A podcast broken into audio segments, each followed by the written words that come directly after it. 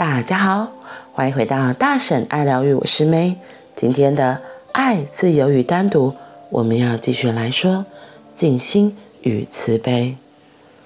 你顺着爱的道路上走，有一天你将会看到静心已在你里面开花，你的心开出千千万万朵莲花。可是当初你并没有为那些莲花做些什么。你所做的是别的，然后它们就开花了。当爱与奉献达到本身的极致，静心就开花了。静心的道路也是一样的，只要忘掉爱、奉献，你只要静静地坐着，保持觉知，享受你的存在，那样就够了。和你自己在一起就够了。学习如何单独，就这样。别忘了，一个懂得单独自处的人是从来不会寂寞的。唯有不知道如何单独自处的人才会孤单。在精心的道路上，你所要寻找、欲求、希望与祈祷的是单独，让自己单独，直到你的意识中。丝毫没有别人的影子在晃动，在爱的道路上，让自己融化，直到只剩别人是真实的，而你变成影子。渐渐的，你彻底消失不见。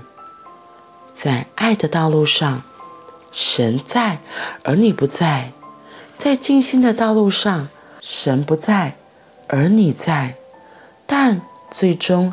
和最总来说，结果都是一样的。你内在有一项伟大的整合发生了。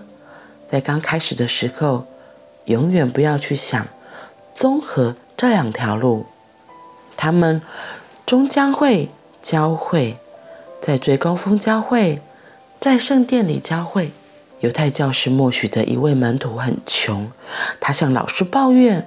自己的可怜处境阻碍了学习与祷告。在这个时代，默许说，最大的奉献在于完全如实接受这个世界，比学习与祷告还伟大。对于一个走在静心或爱的道路上的人，如果他能够如实接受这世界所呈现出来的样子，这对他将会。有所帮助。世俗的人不接受这个世界的样子，他们企图改造世界、重整事情的秩序等等。总之，都是对外面世界做改变。一个有宗教品质的人会接受外境的状况，他不受到干扰。外面是什么样子，对他并没有影响。他。工作的重心是在内在，有人透过爱行动，有人透过静心行动，但两者都是内在的行动。宗教的世界是内在的世界，内在是超脱一切的。在拉丁语中，“罪”有两种意义，第一种是没有命中目标，另一个意义是外面，这个意义更美。在你自己的外面是一种罪，待在你里面，你的内在才是美德。默许故事之后，另一位犹太教士曼代尔问默许的其中一个门生：“对你的老师来说，什么是最重要的？”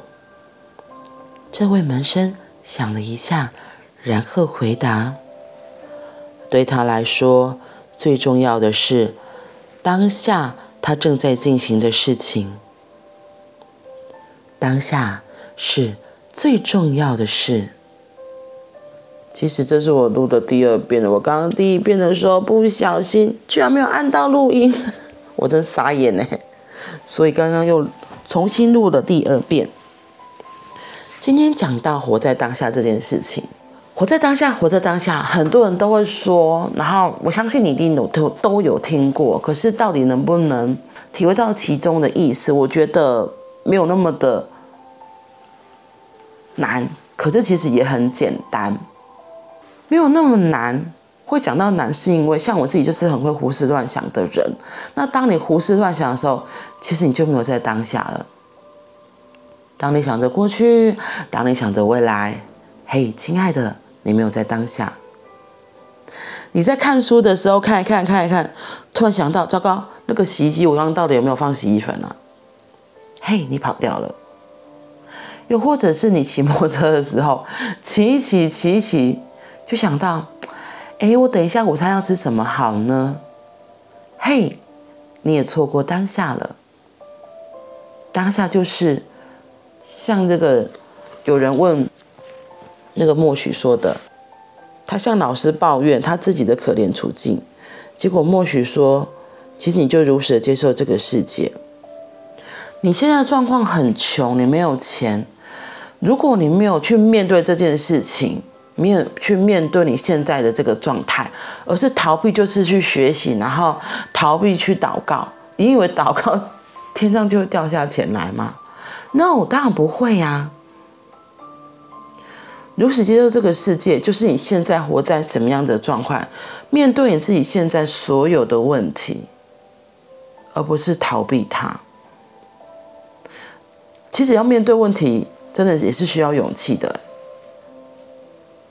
假如说你曾经因为乱花钱欠了一大屁股的债，你要重新去面对这件事情，你可以去跟银行协商嘛。这件事情也是不容易的，因为有人真的好好面子哦，觉得面子比什么都重要，那你就错过了有机会重新活在爱的机会。我们先不要管说去跟银行协商债务整合这件事情。他到底他背后影响可以获得什么？可是你要想哦，上帝为了开为你开了这一扇门，就是让你可以好好去面对你所谓的债务这件事情。这不是也是一个很大的善吗？这总比你逃避都不去面对来的好很多吧？当你去面对了，你才会。重新看到哦，原来我其实负债这么多，那我要怎么去重新调配我的生活，或者是我可以怎样去斜杠去赚到更多的钱，来把这个洞给补起来，来去面对这件事情。所以这就是一个活在当下，一个活生生很好的例子。我觉得我很妙。我刚开始第一趴录的时候，其实也不是讲这个例子，可是现在就说到这个，可能当下突然就有这个灵感来了，所以分享给你们。然后因为今天时时间真的比较紧迫，所以我就小小的说这个例子。有空明天再跟你们多分享一些。嗯，那今天又是星期一了，祝福大家都有一个愉快开心的星期一。当你带着这样愉快开心的心情，发出宇宙讯息，宇宙也会回应给你，相当的幸福与快乐哦。那我们明天见，拜拜。